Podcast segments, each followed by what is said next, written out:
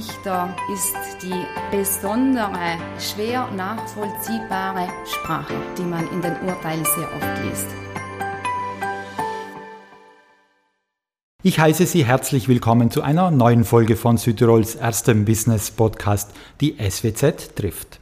Diesmal sind wir im Bozner Gerichtspalast zu Gast und zwar im Büro von Francesca Bortolotti. Sie war jahrelang Konkursrichterin und ist jetzt die Präsidentin des Landesgerichtes. Mein Name ist Christian Pfeiffer, ich bin der Chefredakteur der SWZ. Schön, dass Sie zuhören, wo immer Sie gerade sind. Hallo Frau Bortolotti, schön, dass Sie sich die Zeit für uns nehmen. Ja, guten Tag, freut mich. Die Mutter Deutsch, der Vater Italienisch. Francesca Bortolotti ist zweisprachig aufgewachsen. Der Vater war übrigens der Bauunternehmer Graziano Bortolotti, der bei einem Helikopterunfall tödlich verunglückt ist. Und Opa Orfeo Cesaro war Südtirols allererster Masseverwalter. Gewissermaßen wandelte Francesca Bortolotti also auf Großvaters Spuren, als sie schon mit jungen 27 Jahren Richterin und später Konkursrichterin wurde. Konkursrichterin war sie elf Jahre lang, seit Herbst 22 ist sie nun Gerichtspräsidentin.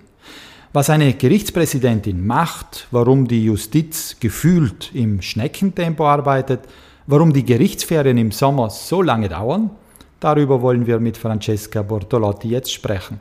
Und natürlich auch übers Kitesurfen. Aber dazu später.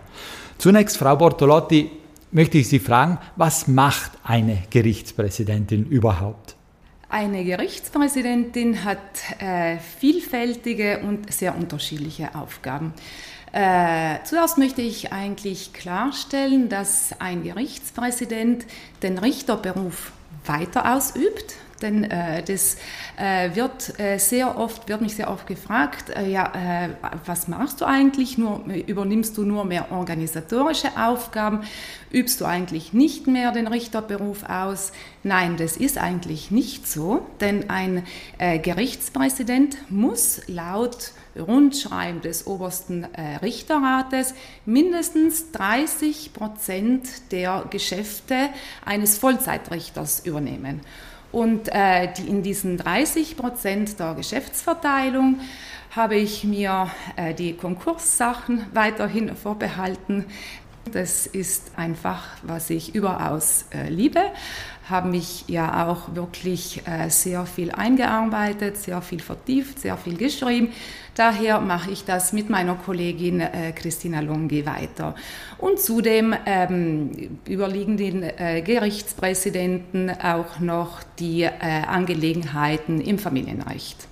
Und daher arbeite ich mit meinen Kollegen im Bereich des Familienrechts äh, weiter und übernehme einen gewissen Teil der Scheidungen und der Trennungen. Und die Gerichtspräsidentin in ihrer Rolle als solche macht, keine Ahnung, Mitarbeiterführung oder organisatorische Klar, das ist Dinge. Jetzt der ernste Teil. Also das war jetzt der, äh, die Ausübung des Richters, äh, Richterberufes.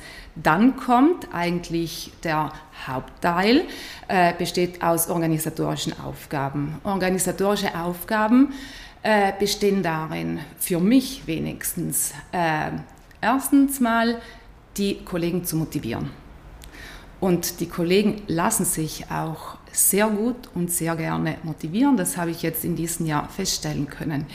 Äh, ich habe verschiedene Arbeitsgruppen erstellt, äh, die in gewissen Bereichen äh, Richtlinien ausarbeiten.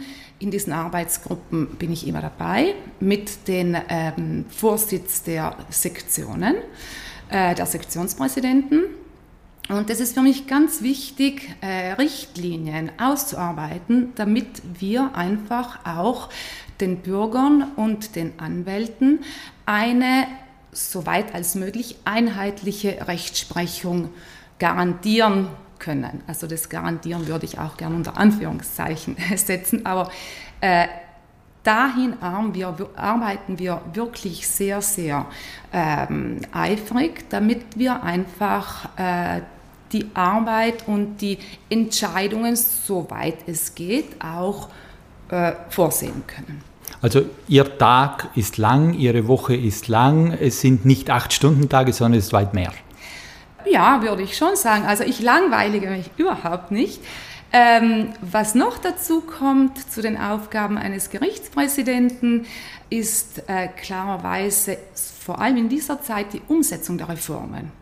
Wir haben im letzten Jahr die Reform im Konkursrecht gehabt, eine komplette Umwandlung des Konkursrechtes, sehr, sehr kompliziert. Dann ist im Dezember die Reform äh, im Strafprozessrecht eingeführt worden, Reforma Cartabia. Äh, ab 1. März ist die äh, ähm, Reform in der Zivilprozessordnung durchgeführt worden, immer Reforma Cartabia.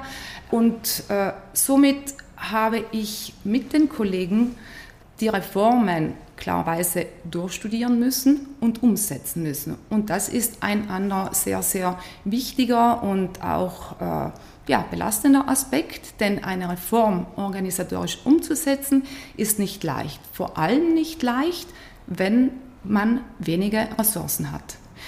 Und daher äh, setze ich wirklich ganz viel auf Zusammenarbeit. Diese Umsetzung der Reformen ähm, versuche ich mit allen Kollegen durchzuführen, wo wirklich jeder einbringt, was er kann und das Beste macht. Reformen müssen Beine haben. Die Beine bestehen aus der Organisation meiner Ansicht nach, aber die Organisation muss auch einen Rückhalt haben. Deswegen versuche ich so gut wie möglich äh, die Reformen so umzusetzen, dass wir äh, uns auch durchaus, dass ich mich auch durchaus mit den Rechtsanwälten vergleiche, mit den verschiedenen äh, Berufsfiguren, mit den Mediatoren, was das Familienrecht anbelangt, mit den Familienrechtlern. Also es kommt da sehr, sehr viel zusammen und es sind während der Woche, ähm, habe ich wirklich sehr viele Besprechungen die meiner Ansicht nach sehr wichtig sind, weil meine Arbeit eigentlich eine Teamarbeit ist. Ich muss die verschiedenen Interessen ähm, zusammenbringen und äh, so gut wie möglich auf einen gemeinsamen Nenner bringen. Wann haben Sie eigentlich entschieden, dass Sie Richterin werden? äh, das war im Jahre 1990. Sie wissen genau das Jahr. ja, Denn ich war äh, nämlich, ich war an der Uni, ich habe in Bologna studiert äh, und bin im Jahr 1989, also November äh, 89, äh, war ja der Mauerbruch in Berlin.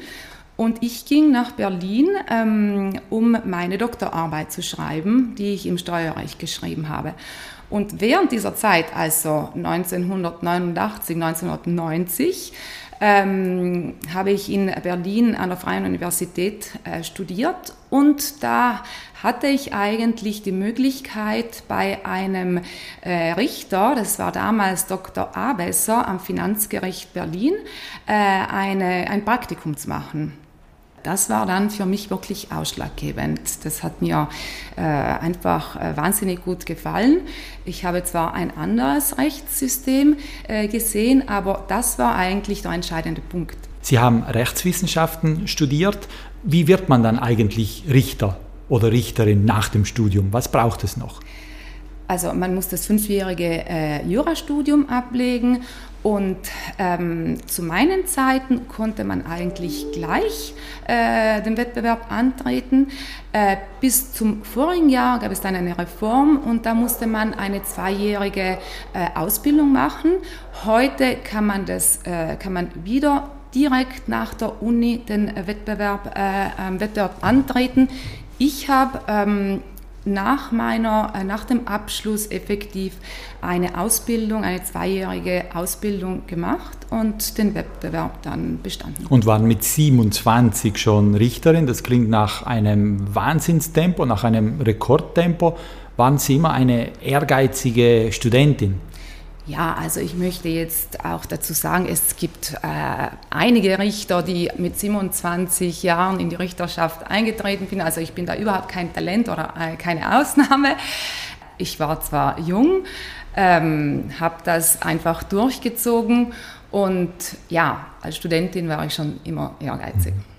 Meine Damen und Herren, Sie hören vielleicht ab und zu Geräusche im Hintergrund. Wir sitzen nicht im Podcaststudio, sondern wir sitzen vor Ort im Gerichtspalast, äh, so wie es sein soll, am Arbeitsplatz von Francesca Bortolotti in ihrem Büro bei offenem Fenster, weil eben im Gerichtspalast, das wissen wir, das mit den Klimaanlagen natürlich äh, nicht so toll ist. Äh, es gibt keine oder nur ganz wenige. Also es ist schön warm hier in diesem Büro. Frau Bortolotti, wenn man Menschen fragt, wem sie am stärksten vertrauen, dann äh, kommen in Statistiken zu Südtirol immer ganz vorne die Ärzte, ganz hinten die Politiker und Politikerinnen und auch wir Journalisten und die Richter oder Richterinnen irgendwo im Mittelfeld. Ist es nicht irgendwo erschreckend, wenn die Menschen der Richterschaft nicht hundertprozentig vertrauen? Ja, sehen Sie, vor einem Richter wird immer eine gewinnende und eine verlierende Partei sein, beziehungsweise ein Ankläger und ein Angeklagter. Also alle, äh, die vor Gericht erscheinen, können nie zufrieden sein. Der Gewinner wird wahrscheinlich der Justiz mehr vertrauen, der Verlierer wahrscheinlich viel weniger. Dennoch äh, denke ich, dass diejenigen, die äh, ein Verfahren über eine Schlichtung, eine Mediation oder ein einvernehmliches Abkommen auch mit Hilfe eines Richters erreichen, diejenigen vertrauen vielleicht ein bisschen mehr der Justiz. Mhm. Urteile äh, klingen in den Ohren von Laien manchmal nicht nachvollziehbar und so entsteht oft der Eindruck, dass bessere Chancen hat, wer einen guten Anwalt sich leisten kann. Sind vor dem Gesetz wirklich alle gleich? Also das Prinzip, dass vor dem Gesetz alle gleich sind, würde ich jetzt wirklich nicht in Frage stellen. Das ist für mich ein absolutes Prinzip. Dass dann gewisse Verfahren einen gewissen Ausgang haben äh, und nicht einen anderen, das hängt auch sehr oft von den formalrechtlichen Aspekten ab. Und klarerweise ist wie in allen Bereichen die Professionalität eine ausschlaggebende Eigenschaft. Sie sagen, Urteile sind oft nicht leicht äh, nachvollziehbar. nachvollziehbar. Ein Problem der Richter ist die besondere, nicht nur der Richter, eigentlich der Justiz, ist diese besondere, schwer nachvollziehbare Sprache, die man in den Urteilen sehr oft liest das klingt oft fast archaisch. Und da arbeite ich wirklich daran, dass meine Richter, wenn ich das so sagen darf, eine nachvollziehbarere, bürgernähere Sprache benutzen. Denn die Urteile müssen der Partei auch äh, nützlich sein und nicht nur dem Rechtsanwalt, der sie verteidigt. Das ist inzwischen auch in der Cartabia-Reform festgelegt. Die Cartabia-Reform sagt, die Richter werden von nun auch beurteilt anhand der Kürze oder der Synthese äh, und der Klarheit der Sprache. Das ist für mich sehr, sehr wichtig. Ich bin eine pragmatische Person und äh, liebe das substanzielle Recht. Also ich sage immer, in der Kürze liegt die Würze. Hm, da haben Sie sicher recht. Kann man als Richterin, als Richter immer hundertprozentig objektiv sein? Auch Richter sind Menschen mit äh, Orientierungen, mit Meinungen, mit Gefühlen, mit Überzeugungen. Objektiv versucht ein Richter immer zu sein. Äh, wir dürfen die Objektivität nicht mit Vorurteilen äh, verwechseln. Also Vorurteile haben Richter nicht. Wir versuchen objektiv zu sein. Klarerweise hat jeder Richter die eigene Persönlichkeit und vor allem bringt er auch seine kulturelle Erfahrung und seine Orientierung mit. Ein Urteil besteht aus vielen Elementen. Orientierung, auch rechtliche Orientierung, sonst hätten wir nicht den Kassationsgerichtshof. Und selbst der Kassationsgerichtshof erlässt widersprüchliche Urteile. Also ich würde sagen, objektiv ist der Richter im Großen und Ganzen, muss er sein. Objektivität heißt nicht, dass alle auf gleiche Art und Weise zu einem Urteil kommen, weil eben ganz verschiedene Orientierungen sind. Mhm. Sonst würde es keine Rechtsprechung geben, wenn mhm. es keine verschiedenen Orientierungen gäbe. Orientierung kann in dem Sinn auch positiv ausgelegt werden, dass die Richter sich an die kulturelle Entwicklung auch anpassen. Es wäre für uns auch viel leichter, wenn der Kassationsgerichtshof oft einheitlicher Urteile aussprechen würde. Eine weitere Kritik, mit der sich die Justiz manchmal konfrontiert sieht, ist die Langsamkeit. Das heißt, Justiz ist schwerfällig, langsam, so langsam, dass äh, Beklagte jahrelange belastende Prozesse aushalten müssen, so langsam, dass auch Verjährungen passieren. Müsste das nicht schneller gehen? Ja, also es wäre erwünschenswert und in einer idealen Welt müsste es schneller werden. Auch hier kommen mehrere Elemente zusammen, weshalb die italienische Justiz äh, nicht an den ersten Stellen an Effizienz steht.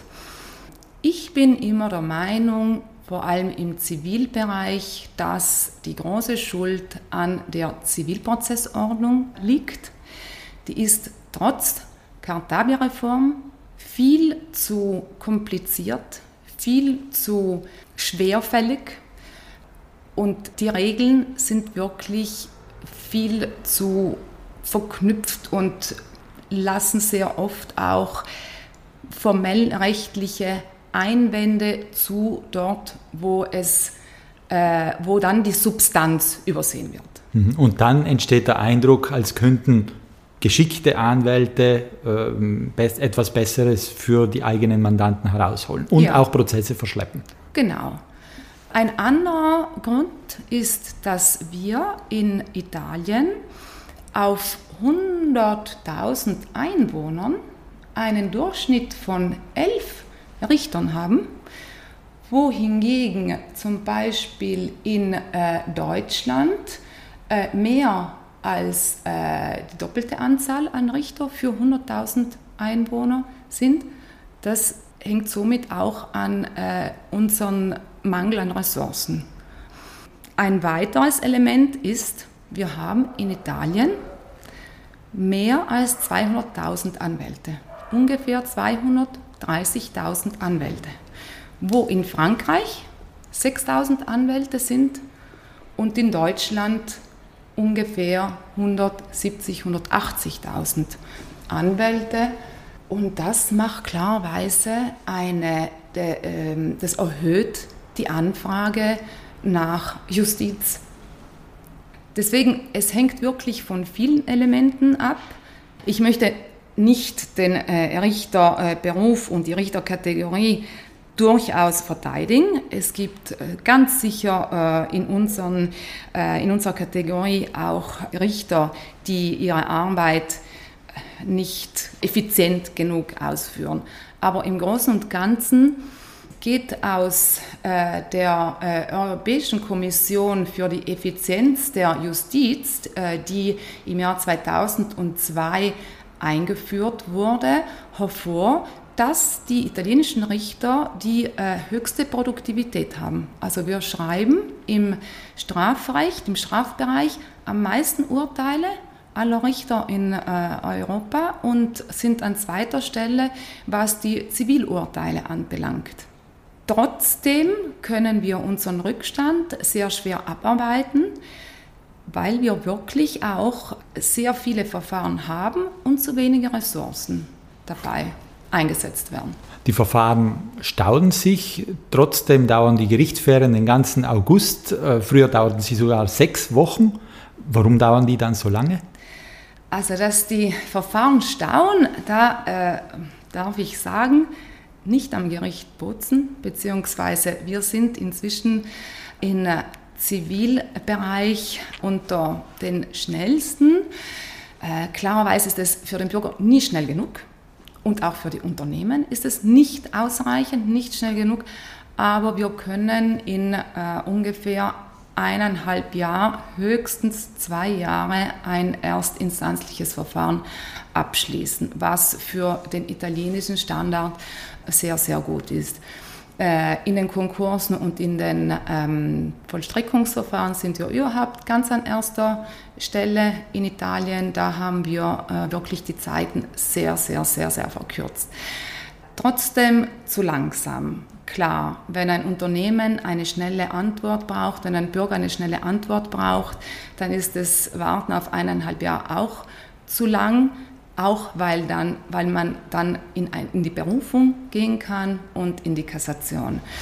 Was die Gerichtsferien anbelangt, Darüber äh, muss ich immer ein bisschen lächeln, wenn die Leute sagen, ah, ihr habt ja Gerichtsferien, das Gericht ist ja jetzt geschlossen, ihr seid auf Urlaub. Es ist nicht so. Die Gerichtsferien wurden inzwischen äh, von 45 auf 30 Tagen verkürzt, aber die Gerichtsferien, die Einführung der Gerichtsferien ist eigentlich zum Schutze der Rechtsanwälte, nicht der Richter. Und das weiß niemand, das versteht man dann auch äh, oft nicht, aber der Sinn war äh, ehemalig, dass die Rechtsanwälte, die klarerweise ganz viele Fristen berücksichtigen müssen, 30 Tage frei äh, frei Gewissheit. sind, eine Gewissheit haben, dass in, den, in diesen 30 Tagen, äh, dass in diesen 30 Tagen die Fristen ausgesetzt werden. Mhm. Das Gericht funktioniert weiterhin. Sie haben zuerst gehört, ich war äh, am Telefon mit einem Kollegen, der nicht wusste, wem das, äh, die Zuweisung eines Verfahrens ähm, äh, wem das Verfahren zugewiesen werden sollte. Wir haben eine Geschäftsverteilungstabelle in den Gerichtsferien sehr kompliziert, aber die steht und die ganzen dringenden Verfahren, die sind nicht wenige, äh, die im Sommer äh, eingeleitet werden, werden weitergeführt. Und dafür sind die äh, Richter, die haben einen Turnus und der muss ein, ganz genau eingehalten werden und die Prozesse gehen weiter. Man muss dazu sagen, wir haben August, wir sitzen im August hier in Ihrem Büro und Sie arbeiten. Also es ist nicht so, dass im August überhaupt nichts passiert und nicht gearbeitet wird. Frau Bortolotti, äh, wir haben gehört, es gibt viele Tausend, viele Zehntausende Rechtsanwälte. Wie schaut es bei den Richtern aus? Wie schaut es da mit dem Nachwuchs aus? Das werden wir, da sind wir jetzt gespannt, weil es ist gerade ein Richterwettbewerb ausgeschrieben worden. Es, ist, es sind die schriftlichen äh, Prüfungen abgehalten worden. Im Oktober werden höchstwahrscheinlich Oktober werden die mündlichen Prüfungen ähm, durchgeführt und dann werden wir wissen, wie viele von den zwölf Stellen besetzt werden. Wir haben hier am Landesgericht eine Unterbesetzung von 30 Prozent. Und das ist wirklich nicht leicht, mit dieser Unterbesetzung äh, zu, äh, die, das Gericht zu organisieren. Es ist wirklich eine große, große Zusammenarbeit aller Kollegen, die versuchen, sich neue Geschäfte zu übernehmen. Wir haben jetzt in Zukunft wieder, wir werden jetzt in Zukunft wieder äh, zwei Richter leider verlieren. Eine Richterin wird in den Ruhestand treten, eine Richterin wird in Trient eingesetzt. So, das ist ein ständiges, äh, es ist ein sehr dynamisches, äh, ein dynamischer Werdegang, dem man Tag für Tag wirklich äh, irgendwie auch kreativ äh, standhalten muss. Wir haben sehr viele junge Studenten, die bei uns äh, die, das Praktikum machen. Dafür habe ich, auch, äh, habe ich mich auch mit den äh, Kollegen sehr stark eingesetzt, damit wir diese Studenten auch aufnehmen können. Ist nicht leicht. Wir müssen sie ja einteilen. Wir müssen ihnen eine Ausbildung äh, garantieren. Das ist mir ganz wichtig. Aber dafür habe ich auch eine Arbeitsgruppe gebildet. Wir nehmen die Studenten gerne auf, zeigen ihnen, was Richter machen, was Kanzleibeamte machen, weil sie sind ja auch oft äh, interessiert an, der, äh, an dem verwaltungsrechtlichen äh, Profil, nicht nur ein Richterberuf. Äh, und ich muss sagen, die Praktikanten, äh, die wir haben, zum Teil sind es Studenten aus der Oberschule, zum Teil Studenten, die an der Uni noch studieren, zum Teil schon Studenten, die die Uni abgeschlossen haben. die sind wirklich auch tüchtig und sehr, sehr gut vorbereitet, muss ich sagen. Also wir haben die meisten, äh, da habe ich gestaunt, wie einsatzfreudig, äh, wie bereit, äh, neue Sachen zu lernen äh, diese Studenten äh, haben und äh, mit welcher, mit welcher Freude sie an die Sache herangegangen sind. Ich glaube, es hängt auch ein bisschen von uns ab. Also wir äh, fangen sie da wirklich auch mhm. sehr nett, freundlich und einsatzfreudig auf. Also es gibt Nachwuchs. Wird der Richterberuf also als attraktiv wahrgenommen oder äh, werden die Leute lieber Rechtsanwälte und gehen nicht den Weg weiter äh, zum Richter? Nein, ich habe den Eindruck, dass sehr viel Interesse am Richterberuf da ist. Die Jungen, die bei uns waren, äh, die waren auch durchaus dann überzeugt, den Richterwettbewerb zu machen. Wie kann man sich das vorstellen bei einem Richter bei, in diesem Beruf? Äh, Sie bekommen einen Fall auf den Schreibtisch Sie müssen dann Unterlagen studieren. Kann man da dann noch abschalten oder vertieft man sich so sehr in den Fall, in die Unterlagen, dass man sie mit nach Hause nimmt, dass man vielleicht auch nächtelang durchstudiert, weil man sich nicht mehr lösen kann? Wie ist das in der Praxis? Ja, ganz unterschiedlich. Wenn der Fall besonders schwer ist, dann trägt man sich den auch tagelang, wochenlang nach. Um zu einem Urteil zu kommen, braucht es ja sehr viele ähm, sehr viel Vorbereitung, nicht nur, man muss Rechtsprechung durchstudieren, Rechtslehre durchstudieren, man muss sich mit den Kollegen konfrontieren, auch mit Kollegen anderer Gerichte, das ist ganz wichtig. Und wenn es dann ähm, wirklich sehr, sehr kompliziert wird, dann mache ich so, äh, ich lege den Fall zur Seite und äh, lasse dann die ganzen Informationen, die ich mir, die ich vertieft habe oder die ich eingeholt habe, ein bisschen ruhen. Und nach zwei, drei Tagen nehme ich die Sache wieder in die Hand. Dann hat man ein bisschen mehr Abstand und fällt nicht in die, ähm, in die Gefahr, eine Einzelheit so zu vertiefen, dass man den ganzen Kontext aus den Augen verliert. Frau Bortolotti, wir kommen so langsam zum Schluss. Ich hätte noch zwei Fragen zu Ihnen, also weg von der Justiz zurück zu Ihnen. Sie waren, so habe ich mir sagen lassen, in Jugendjahren eine exzellente Skifahrerin. Fahren Sie noch Ski? Also über die exzellente Skifahrerin würde ich jetzt, hätte ich was zu sagen. Ich war jetzt keine exzellente Skifahrerin, eine leidenschaftliche Skifahrerin, ja.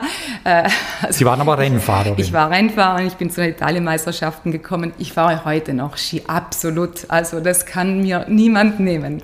Und Sie haben das Kitesurfen entdeckt. Was ist das Schöne daran?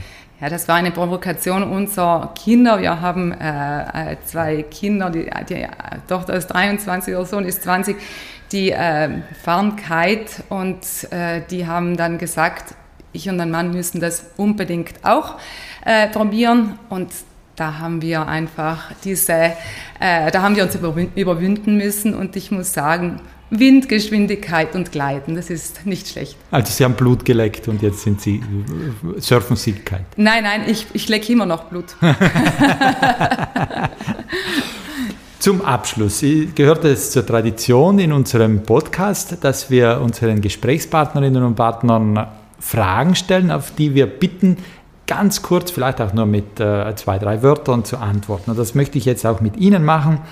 Erstens, was macht Sie glücklich? Meine Familie und meine Unabhängigkeit. Zweitens, welches war der beste Ratschlag, den Sie je bekommen haben? Horat Carpe Diem. Zu Deutsch? Genieße den Tag. Drittens, wo machen Sie lieber Urlaub? Am Meer oder in den Bergen? Ich muss im Urlaub reisen, tolle Orte, neue Orte entdecken. Ob am Meer oder am Berg ist gleich. Frau Bortolotti, danke für das Gespräch, danke für diese Einblicke in die Arbeit der Justiz. Da war auch für mich einiges an Neuem dabei. Ich hoffe auch für Sie, liebe Hörerinnen und Hörer. Ich danke fürs Dabeisein. Ich hoffe, Sie haben was dazugelernt und wenn Sie einen Tipp haben, wen wir mal in unseren Podcast einladen sollten, dann schreiben Sie mir doch an christian.swz.it. Frau Bortolotti, Danke fürs Gespräch. Danke Ihnen und schönen Tag. Die nächste Folge unseres Podcasts gibt es in zwei Wochen und wenn Sie in der Zwischenzeit Lust auf noch mehr Interviews und Berichte aus Südtirols Wirtschaft und Politik haben, dann gibt es jeden Freitag druckfrisch die neue SWZ. Und online gibt es uns natürlich auch auf swz.it. Bis zum nächsten Mal, machen Sie es gut und bleiben Sie gesund.